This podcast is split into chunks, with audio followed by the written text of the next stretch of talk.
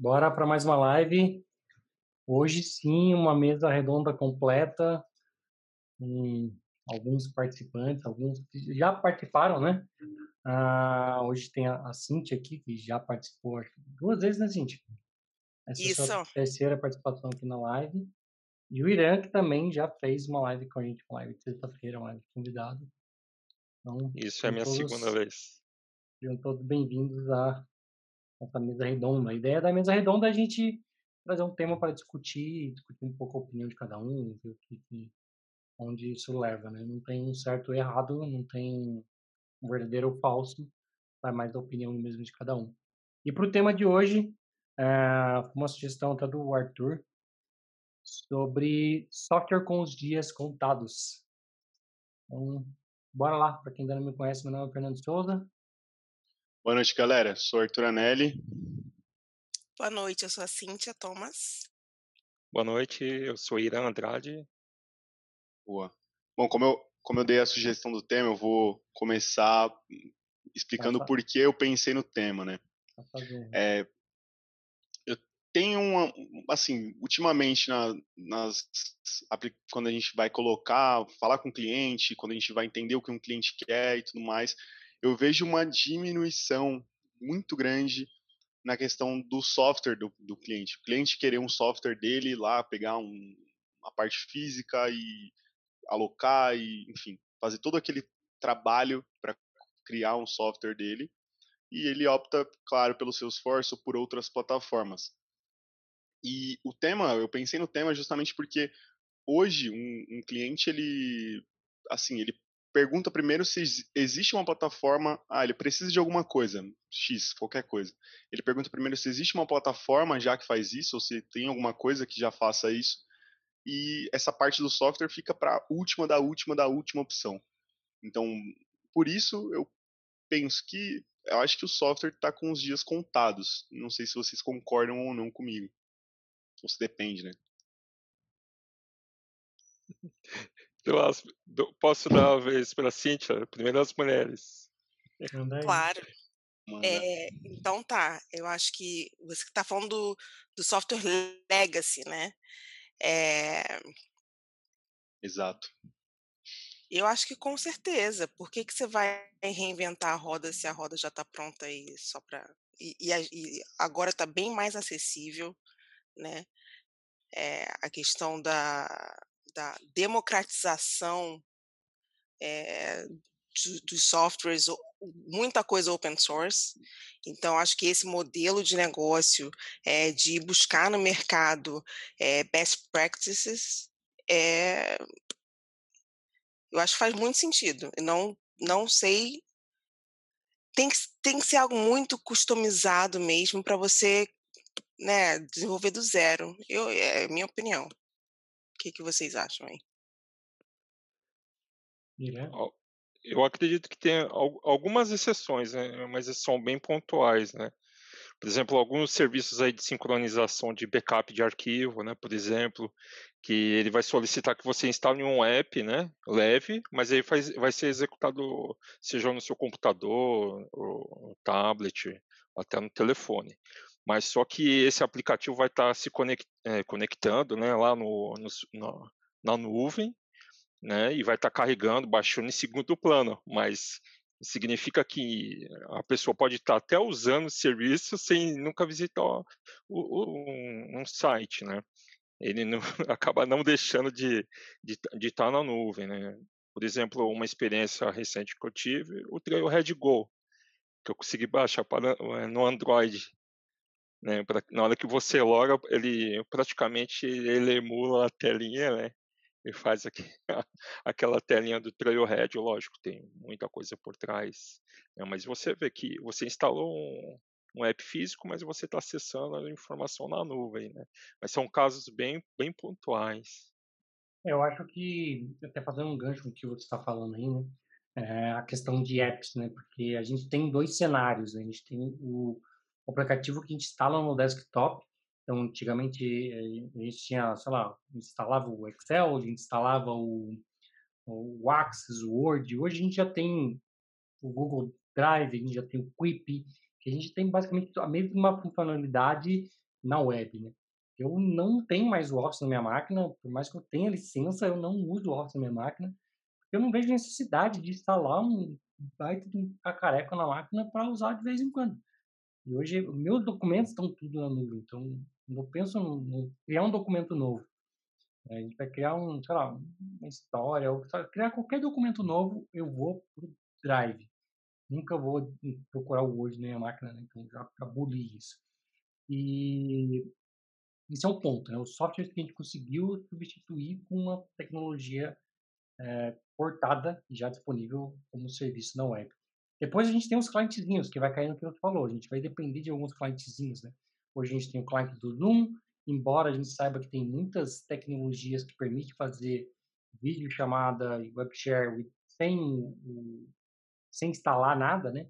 Como é o caso do, do Meeting, do Meet.git e uma série de outros que permite isso. Mas hoje eu acho que, ah, olhando para todos eles, o Zoom acaba tendo uma qualidade bem superior em termos de, de áudio do que os outros, porque justamente ele está usando o poder do seu hardware ali para poder fazer a tratativa do, do áudio, etc. Né? Então, você, olha, um ônus e um bônus ali, né? Você vai ter que usar, então você tem que falar alguma coisa para você poder ter uma qualidade melhor. E diga de passagem, a versão web é bem, bem precária. Né? E quando você olha para alguns softwares que eu vejo que vai ser bem difícil de substituir. Por exemplo, quando você pensa em Final Cut, hoje que é uma, uma ferramenta para edição de vídeo. Né? São ferramentas que trabalham com gravação de dados o tempo todo ali. E você fazer isso na web acaba sendo meio que impraticável, né? Porque você vai ter que ter um, um imagina, pega um vídeo para editar, uma aula nossa de um curso para editar. A aula fica com 1 giga. Eu teria que subir 1 giga na internet para começar a manipular isso, esses vídeos lá. Hoje, quando o nosso vídeo acaba né, de subir aqui no, na live do YouTube, eu tenho a opção de ir lá e cortar o vídeo. Vocês não têm noção de como é complicado cortar os primeiros segundos de vídeos. Eu parei de fazer isso porque é tão trabalhoso fazer isso que eu desisti. Falei, é melhor as pessoas esperarem alguns segundinhos para começar os vídeos do que o teu trabalho de ir lá cortar, porque a ferramenta não é tão dinâmica quanto é no desktop. Eu aperto uma letra, ele me dá um, uma ferramenta de corte, eu escolho o ponto, corto e tiro fora aquele pedaço e exporto o vídeo. Vou ter que perguntar. Você imaginava que há 20 anos atrás teríamos SAP no cloud? É a mesma coisa, é um processamento assim absurdo. E hoje está no cloud. O SAP HANA está no cloud. Né? Então, acho que o futuro é esse. É, eu também, também partilho dessa mesma ideia, pensando até que, assim, hoje eu acho que a barreira que a gente tem trazendo para Salesforce é que o cliente ainda ele quer um, como se fosse um software um legado ali dentro do Salesforce. Ele customiza tudo e faz tudo diferente, porque a regra de negócio dele é única e tudo mais. Enfim, o que a gente escuta nos clientes. E isso eu acredito que isso, essa cultura está se quebrando muito, principalmente com a ajuda da Salesforce. Um exemplo é um, um, uma release que a gente viu ontem, uma feature que a gente falou ontem, que é aquela de, de parâmetros nos Light Web Components para deixar o, o cliente com mais poder de customização e tudo mais, ao invés da gente fazer um componente que seja único e que para ele alterar o componente ele precise de desenvolvedor ou administrador, enfim. Então eu acho que isso está se caminhando para assim os legados acabarem ou irem parar no cloud e, e meio que assim o software acabar mesmo. Porém, tem aquele negócio, né? Vindo para o mundo Salesforce, quando você está lá desenvolvendo num cliente, muitas vezes você como desenvolvedor você provavelmente acha muito mais fácil criar do zero, né, aquele código, do que ir lá no App Exchange ver se tem um aplicativo pronto para você inserir, não é? Fato, é fato. Mas aí eu acho então. que entra um pouco mais também de é, de hábito, né? A gente não tem um hábito de procurar, né? É, e mesmo se, se, procurar, a gente já tem aquela imagem de tipo, ah, não vai me atender 100%, é. eu consigo fazer rapidinho e tal, então... Ah, acaba que hoje eu vejo que a, a PP Exchange ela tá mais para uma uma loja de produtos mesmo, onde as pessoas vendem o que elas construíram para alguém, um produto específico, do que algo que você vai para procurar se tem a solução para aquilo, né? Então, ainda não é, eu acho que ela ainda não tem o mesmo poder que a gente tem, por exemplo, quando a gente está procurando um aplicativo específico para instalar no celular, né? E aí eu acho que esse é um outro mundo, que eu acho que vai ganhar muito mais força, quer dizer, já tem ganhado e eu acho que vai cada vez mais ganhar mais força. Porque a experiência do aplicativo sem do aplicativo hoje ali, né? Sem ser um aplicativo, um aplicativo que a gente chama de WPA dentro do celular, ela não é a mesma. Né? Ela acaba sendo um pouco mais precária do que é, o aplicativo normal, né? Por, pelas mesmas condições que a gente tem no desktop hoje, né? Falando do próprio Zoom, né? Dando um exemplo do próprio Zoom. O Zoom vai ter vai conseguir consumir do hardware muito mais do que o Chrome conseguiria pelas limitações que o Chrome impõe. A mesma coisa o aplicativo. O aplicativo rodando no browser ele vai ser muito mais limitado do que um aplicativo rodando ali instalado no seu celular. Né? Então, acho que para os desenvolvedores que criavam arquivos, aplicativos para o desktop, eh, a maioria vai acabar migrando para aplicativos para celulares, né, para dispositivos portáteis. Né? Mas eu acho que eles não se comparam com a nossa analogia inicial, que era um software, um software de prateleira, um software para business, né?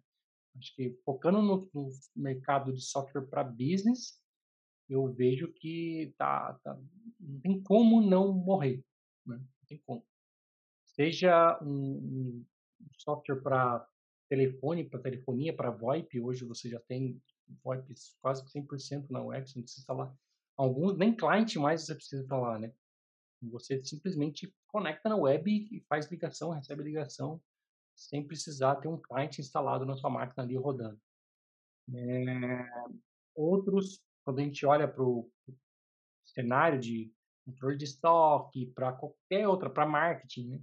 Quando estava falando aqui de estoque, eu lembrei que lá, muito tempo atrás, eu não vou falar quanto tempo para entregar a idade, mas há muito tempo atrás eu criei um, um aplicativo que enviava a mala direta, né, os famosos spams ali.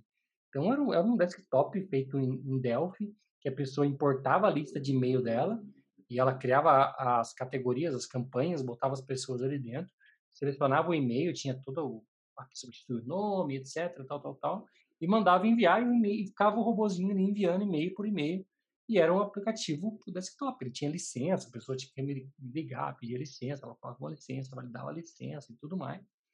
Então era um, aplicativo 100% conectado ali no, na máquina dela, que fazia conexão com a internet para poder enviar o e-mail, mas a base estava ali, estava tudo ali, né? Era na nuvem. A única coisa na nuvem era a conexão para mandar um e-mail. Basicamente, ela batia num, num SMTP da vida para poder enviar. E hoje a gente olha, a gente tem um marketing cloud que faz muito mais do que eu fazia, obviamente, naquela época, com muito mais facilidade, integrado com uma série de coisas e tá 100% na nuvem. Não tem sentido nenhum instalar no desktop. Ô, Fernando, voltando só um pouquinho até o que você falou sobre a edição do vídeo, eu fiquei pensando aqui. É, o YouTube mesmo, ele já, é, essa, esse, essa, esse método que você utiliza para editar, que dá tanto trabalho, uhum. já é um PaaS, né? Plataforma as Service, né? Uhum. né? E também isso, isso lógico, hoje tá, estar tá sendo muito mais utilizado como para dev, né? Para desenvolvimento em grande escala é que uh, isso aí vai começar a se tornar mais, mais, mais corrente, né?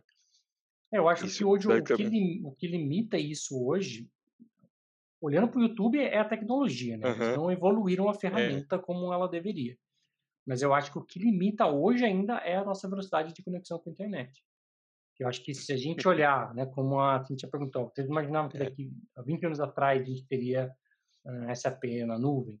Né? Então, se a gente olhar daqui é. 20 anos, com certeza a nossa velocidade de conexão não vai ser o nosso máximo 300 MB que a gente tem aqui no Brasil hoje. Né? A gente vai estar tá falando na casa aí de, ah, tem um giga em casa, você vai lá, putz, só um giga, né? Putz, tão pouco. E aí você subir um vídeo de um giga, né? para quem já fez uma conexão com linha de escadas, vai entender bem o que eu tô falando, né? String. Baixar, esperar a noite inteira para baixar uma música para você escutar no dia seguinte e ver que a música tava ruim, tava com chiado. Então, é uma, uma realidade que é triste, né? Mas eu acho que daqui 20 anos o que a gente vai olhar para hoje vai ser isso, né? A gente vai olhar, putz, como que vocês viviam com 300 megas de internet, gente? Nossa, Nossos coisa... filhos, né, falam isso, né? Não acreditam. Né? Para quem já acredita.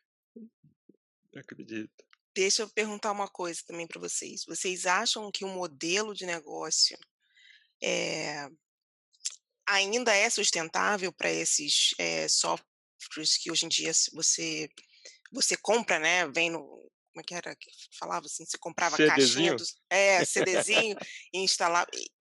Ele ainda é sustentável? Tipo, né? É. Eu acho que depende muito do software, né?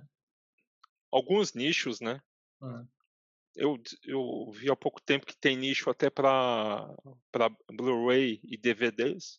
Ainda tem esse nicho né, e voltou agora um pouquinho a questão dos, dos long plays, né, os LPs.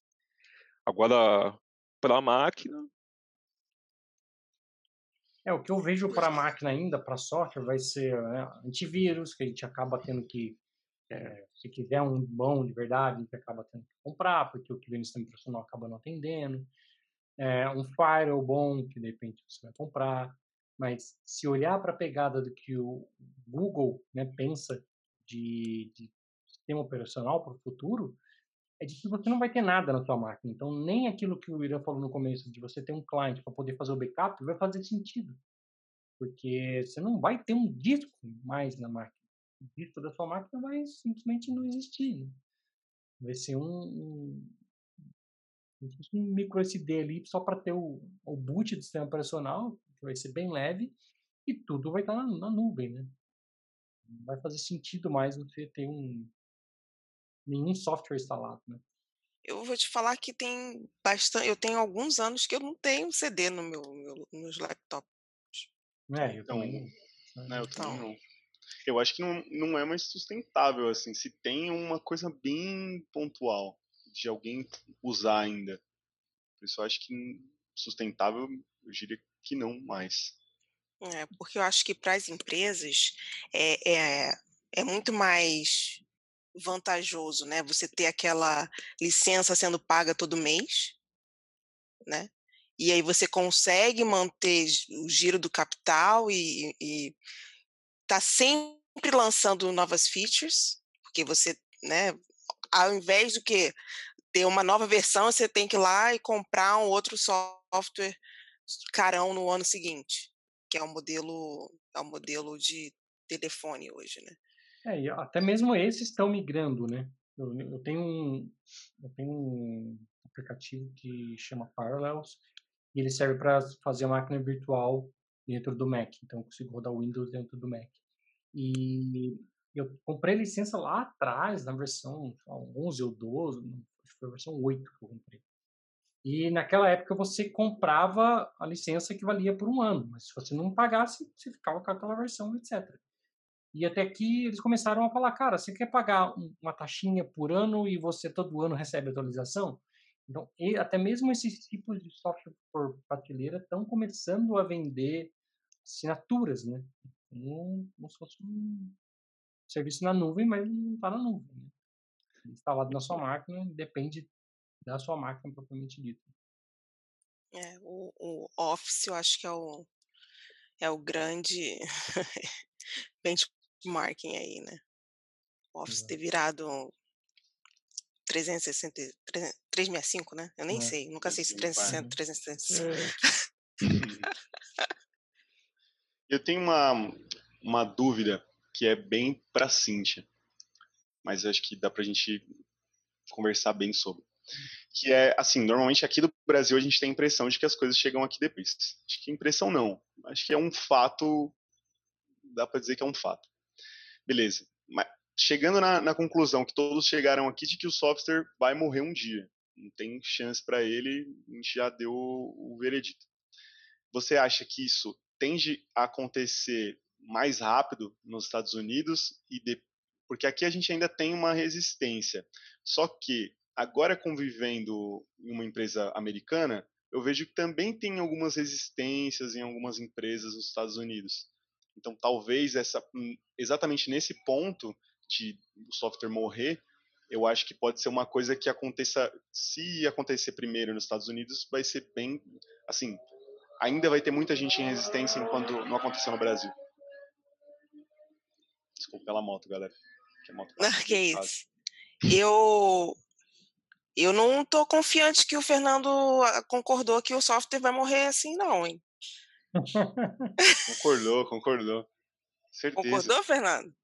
Eu acho que alguns vão demorar um pouco mais, como eu falei. Acho que vai depender. Eu acho que para software de business, como eu falei, software de business, eu acho que 100% vai morrer. Não tem como não morrer. Né? Por exemplo, Office, é, já morreu. SAP, né? Já, já, tudo isso já virou tecnologia de nuvem pago por assinatura. Mas acho que os softwares que requerem ainda de máquina, de processamento pesado, como processamento de máquina virtual, é, sistema operacional em si, é, edição de vídeo, que tá acho que essas coisas que dependem muito do hardware, eles tendem a ter um software para gerenciamento, né? Mas eu não sei se enquadra bem no que a gente está dizendo. Então, não dá para a gente dizer que todos os softwares vão morrer, porque se todos os softwares morressem, quer dizer que daqui a pouco só teria um tipo de programação voltado para a web, né? Então, e não vai ser bem verdade. A gente vai continuar tendo vários tipos de processamentos. Quando a gente pensa em alguns processamentos de específicos, como um processamento de DNA, não vai ser um aplicativo web que vai fazer isso. Né? Geralmente é algo que está rodando na máquina para processar aquele tipo de dado. Então, não concordo. Eu acho que vai ser sim algo web. O que vai virar é... web um dia? O, hoje, o, se vocês me permitem, desculpa, Cíntia, mas é, o, os servidores hoje são elásticos, né? O armazenamento já é elástico, a rede é elástica, né? A ideia básica aí, né? A mesma razão que a gente pode usar um elástico para esticar qualquer coisa, né? Hoje, todos os servidores é, em, é, em, nuvem, as máquinas, é, são todas controladas por, por software, né? Então, pode contrair ou expandir novamente, é, de acordo com a complexidade da computação que vai utilizar, né? Isso sem esforço adicional da gente, né? É só ir lá é, no clicar, configurar e já, e já e ele se adapta à capacidade que da necessidade. O que vocês acham? Se adapta ao seu bolso, né? Também. A maioria das vezes é isso, né? É o bolso que pega, não é o, o serviço está lá disponível, você pode contratar quando você quiser, só que o bolso dói e você fala, não, que dá para viver com um pouquinho menos de recurso. É, mas existem também os aplicativos gratuitos por aí, né? Então a gente tem que entender esse modelo de negócio também, como que esses aplicativos gratuitos sobrevivem, por que, que eles existem, né? O que está por trás disso? Nós, é. né? Quando é gratuito, nós somos o produto. É. Ai, meu Deus, nem, nem, nem começa com essa história. Mas deixa Como, eu responder qual o. Qual é o ditado aí? É, aqui não existe almoço grátis nos Estados Unidos. Ih, gente. Não, não sei. Responde o Fernando. Eu nunca ouvi esse ditado em, é, nunca ouvi esse ditado por lá não. Acho que já é uma coisa que todo mundo sabe. Nem precisou de ditado. Isso é verdade. É possível. Depois eu vou pesquisar e se eu descobrir eu te falo. É, mas tentando responder aqui o Arthur, é, lembrando que eu trabalho numa empresa brasileira, né? É, eu, o que eu acho. Nossa, tem até que recapitular a, a, pergunta, devia ter anotado, porque a gente foi para outro caminho, acho que agora tá, deu um branquinho. É nada, sim, a pergunta era se, dado o veredito, como, como fingir que o Fernando super topou e 100% está com a gente. É, dado o veredito, você acha que isso tende a acontecer muito mais rápido nos Estados Unidos e depois no Brasil ou não? Ou você vê que tem uma resistência também grande nos Estados Unidos e a galera vai ainda persistir em querer um software ou querer transformar o Salesforce em um software porque, enfim, por N motivos e não abraçar essa, esse negócio novo que a gente está colocando aqui? Eu, aí é opinião total pessoal. Eu acho que isso não é regional, tá? Eu acho que essa, esses movimentos de, de empresas e de tecnologias disruptivas podem vir de qualquer lugar. Por, tipo, o TikTok veio de onde? Né? É, a Nokia veio de onde? então, é, eu acho que pode vir de qualquer lugar. Eu acho que no Brasil eu tenho escutado alguns podcasts de, de empreendedorismo no Brasil, eu vejo que é, é algo que está crescendo bastante, e, e, eu entendo que, que quem né, quem tiver antenado, e é sempre assim, né, nessa, nesse mercado de tecnologia, quem tiver antenado, quem tiver recurso para para estar junto lá com quem tiver né, essa ideia disruptiva, é, vai estar à frente no mercado, sempre. Então, Uber é um, é um, é um exemplo, né? É, sei lá, qualquer mercado aí que, que veio e meio que balançou com a gente, né? WhatsApp é outro. É, umas coisas assim que a gente nem imagina, né? Ainda pergunto, 20 anos atrás, você imaginava né, que poderia fazer vídeo chamada, chamada gratuita via internet. Nossa. Não, Há 30 é, anos atrás, chamada Arthur, internacional Arthur, era. Você tem que perguntar 10 anos, porque 20 anos atrás ele ainda jogava bola. Não dependeu de um zip drive externo para fazer um backup. Nossa. empresa. E Omega de 100, de 100 mega, né? Não, às vezes até o e-mail eu fico meio assim, gente, eu recebi um e-mail, sabe? Eu sou da época da carta, de, né? De, esperava alguns dias, né? Às vezes meses, dependendo se estivesse mandando para os Estados Unidos, chegar uma carta para você. Não, o e-mail é mandei, chegou. Então, sei lá o que vai acontecer daqui a alguns anos, mas é, com certeza tem algumas mentes assim brilhantes pensando no, no, na nova tecnologia. Eu acho isso fantástico, na verdade. É, quando eu trabalhava aí no Brasil, tinha um pouco de acesso a novas tecnologias que eu ficava assim é, é, deslumbrada, né? Agora, quem sabe eu, eu volte a ter um tipo de acesso desses, mas tem é, são é, muita gente deve estar estudando e, e pensando no, no, no, next big thing, né? Na, na Sim. Isso é, isso é maneiríssimo. É.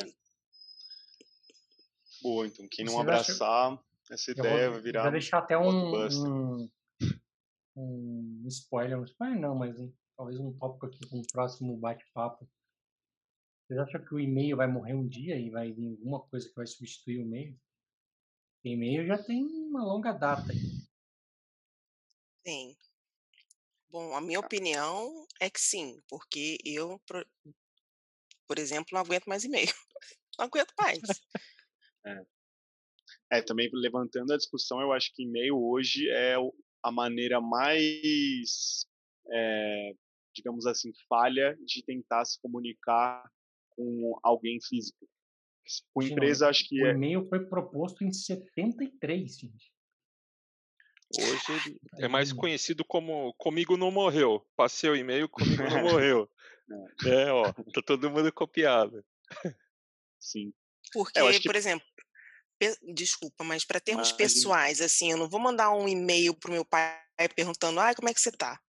Né? É, esse é o ponto. Uhum. Então, acho que o e-mail hoje é uma formalização de alguma coisa. Só Sim. isso. E até as empresas mesmo, acho que hoje o pedido que eu e o Fernando mais recebe é de integrar com o WhatsApp, porque o e-mail não é efetivo na comunicação. E isso cada vez menos, né? Tem vários spam, caixa de spam, ou então enviou, eu não sei se o cara abriu o e-mail, não sei se ele assim, a gente tem a ferramenta de marketing, cloud e tudo mais, mas ainda assim, assim, perto de um WhatsApp, se ele, se ele pudesse mandar isso de um WhatsApp, ficaria muito na China comunicação via e-mail. Então, sim, eu também acho que vai morrer um dia. Tô matando tudo. É, eu fiz, eu fiz recentemente uma contratação de um, de um, de um apartamento, né? Tô contratando um lugar para eu me mudar e foi 100% via WhatsApp. Não saiu um e-mail da minha caixa para resolver isso. Né? Então, eu tive o cara via WhatsApp, o cara pediu meus dados, eu mandei tudo via WhatsApp, ele mandou o contato via WhatsApp, eu assinei, bati a foto e mandei via WhatsApp, tudo via WhatsApp. Nada foi por e-mail. Gente, é Nada é muito foi... louco isso. Até o marketing, né? Até o spam é via WhatsApp agora. Sim. É, eu acho que só não pegou de fato porque a gente ainda pode bloquear e denunciar ali, né? Então, acho que se isso não fosse possível, acho que aumentaria mais ainda, né? O marketing. Verdade, hein? Sim. Verdade. Pô, acho que tem, tem chão essa discussão também do e-mail. Nossa! Ó, aqui no Brasil, pelo menos para o Pix, ainda vai, vai ser utilizado, né? O e-mail, é. Por, por, é. Só como chave, né? Como chave. Como chave. chave. Pelo menos essa é uma opção ainda para prolongar. É, eu tô. Ainda. Eu não sei se a, se a Cintia sabe o que é o Pix. Eu tô gerando um, todas as minhas chaves aleatórias. Eu não vou usar nenhuma chave em dado pessoal.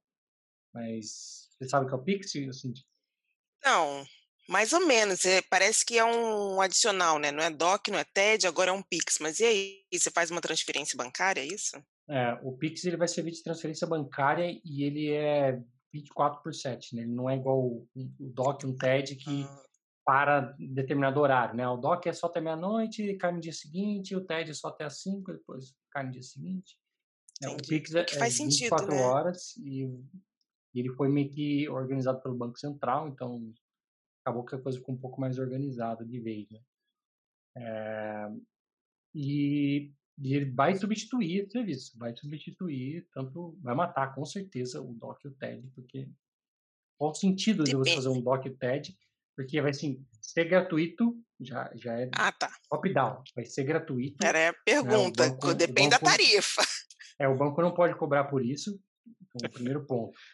É, segundo, que você pode definir qualquer chave, então não precisa mais passar uma agência de conta, você pode definir uma chave, e essa chave, por, por padrão, ela pode ser o seu CPF, o seu telefone ou o seu e-mail, e alguns bancos permitem você gerar uma chave aleatória de 32 caracteres para você mandar.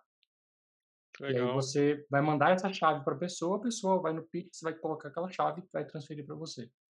Vai matar o PicPay, então? É que o PicPay é um produto, né? Ele não é um uhum. serviço uhum. homologado. Não, não é que não é um serviço homologado. Ele é. O PicPay ele é tipo como se fosse o uh, PagSeguro, como se fosse o PayPal, né? Então é um gateway de pagamento. O Pix não, o Pix é meio que governamental, né? Tipo, definido pelo Banco Central, que vai servir para todos os bancos. Não tem um banco, ah, quero transferir dinheiro para tal banco, o banco não aceita o Pix. Todos vão ter falando que aceitar, do né, grátis, né? Eu... Falando do grátis, Cíntia, hum. é, todas as transações são, é, elas vão passar pelo, pelo Banco, Central, né? Então o governo sabe disso. É. Ah, então é uma maneira de controlar. Né? O PicPay não, não, não passa pelo Banco Central? Ah, não, não passa ah, pelo Banco Central? É, eles são obrigados a, a reportar Sim. ao Banco Central todas hum. as transações. Né? Não, Agora, quando, Pix, quando é uma transação normal, o, ba o, banco, a instituição financeira, não só o banco, ela só é obrigada a informar uh, o órgão superior para transações acima de 10 mil reais. Então, se você transferir 5 mil reais para uma conta de alguém, a instituição financeira não é obrigada a informar. Ela pode, mas ela não é obrigada. Agora, já no, no caso do Pix, como o Guilherme bem lembrou, é, quem está gerenciando e orquestrando tudo isso é o Banco Central. Então, tudo vai passar por lá. Até a sua chave que você gerou, ela tem que ser única por banco. Você não pode usar o CPF no, no banco A e o CPF no banco B. Né? Então, você escolhe um deles para usar a sua chave. E no meu caso, eu tenho três bancos, quatro bancos. Como é que eu vou usar meu CPF em todos? Não dá, né? Então, essa é mais uma razão de usar uma chave aleatória para cada um. E como é controlado por eles, eles vão saber exatamente, como, como ele falou, todas as transações. Chegar na hora de fazer a receita, o post de renda do ano que vem, se você não declarar que você mandou XYZ para fulano, ele vai saber que você mandou. É um pouco da ideia, provavelmente, também, embaixo disso. Né? E aí, de novo, a expressão não existe almoço grátis, né? Porque a gente está dando a informação que tem um custo muito valioso. Né? Essa da chave aí eu achei interessante. Essa chave aleatória. Eu não, não, não tinha ouvido ainda, Fernando. É, os bancos eles oferecem. O Itaú eu sei que ainda não está oferecendo a opção de você cadastrar a chave aleatória, ainda. Né? Então, estão atrasadinhos, né? Alguns bancos saíram na frente, mas o Itaú ainda está atrasadinho. O Banco Inter já está permitindo. Uh, o Nubank só vai permitir depois, quer dizer, o Nubank já está permitindo, que começou agora a homologação, vamos dizer assim, 5 de outubro, mas só entra mesmo em operação em novembro. Então, agora você já consegue cadastrar chave aleatórias em alguns bancos, mas o, inclusive eu cadastrei no Nubank. Só no Itaú que ainda não permite. Então, se você quiser, só o seu CPF, seu e-mail e o seu uh, telefone. Interessante. Vou até rever, porque só tinha as três possibilidades lá é, quando eu cadastrei. É, é inicial que eles deram. E eu achei meio que uma falha no começo, porque era um cadastro e tal, aí se aparecia aqui, qual você quer isso, isso, isso, você coloca, né? Só que depois você lê as minutos e fala, só, só pode usar isso em um banco. Se você quiser tirar daquele banco, é um processo que tem que sentar no milhar, né, como é que é? Ajoelhar no, no, no milho e pedir para alguém tirar para você. Bom, é, fica aí então a dica de, de discutir futuramente sobre o e-mail. Ah, essa transferência bancária me valeu como um plus hoje, né? Eu tenho outras discussões também que eu acho que valeria a pena. Uma que eu vejo que, olhando um pouco até para o cenário que a gente falou de digitalizar, de estar tá na nuvem, por que que, se tudo está na nuvem, se a gente quer tudo na web, por que que alguns serviços insistem em colocar o capture. Né? Por que, que eu tenho que falar que eu não sou um robô? Por que, que eu não posso ter um robô para aquilo? Se tudo está na nuvem, por que, que eu não posso criar uma API para poder extrair dados dali? Então, ah, no Brasil, né, Fernanda? Não é só no é. Brasil, né? Não, no só no Brasil, mesmo. mas eu acho que faz muito sentido, né, Fernando? Você não vai querer, por exemplo, que um, um robô não valide ali a seu, sua, sua analítica, por exemplo. Você, quer, você não quer um dado irreal, né? Você não quer um fake news. Eu acho que é, é simples assim. Eu acho que você quer ter certeza que o seu consumidor está consumindo o seu produto propriamente. Eu acho que é mais ou menos isso. Mas ele vai consumir através de uma API. Não, entendo. Eu entendo o que você quer dizer. é por isso que vale uma discussão. Bom, pessoal, deixa Mas, eu ver o que rolou aqui hum, é, nos é. comentários. É. Uh, o Leandro falou, até a edição de imagem online às vezes é meio difícil. Isso é legal, porque hoje as capas do YouTube e do podcast eu não faço no desktop mesmo. Eu faço no Google Drive. Eu faço tudo lá no Google Drive. Até as capas hoje eu faço online. Uh, dependendo do computador da internet que você tem, é, Leandro, no seu caso você precisa de um computador novo e uma internet maior, melhor, né? Eu sei, eu sei. Aplicativo de mala direta é o começo do século, é, cara. Eu trabalhei com os dois, na verdade. Eu trabalhei na época em que se imprimia, mandava carta, né? Então, eu ia na casa da pessoa para instalar o software que trazia uma mala direta com nomes e endereços, sei lá da onde que vinha aquilo. E a pessoa imprimia, ficava horas e horas imprimindo etiqueta para colar no folheto para mandar pro correio. Imagina. Era o spam na época do correio. Eu lembro. Mas naquela época ainda, ainda era mais telegrama. fácil, né? Que você só pega e joga no lixo. Né? Hoje você tem que ficar enchendo o seu e-mail de spam. Ah, e não esqueça dos jogos de streaming também, né? Que virou, que o console está cada vez morrendo, né? Cada vez menos mídias e mais online.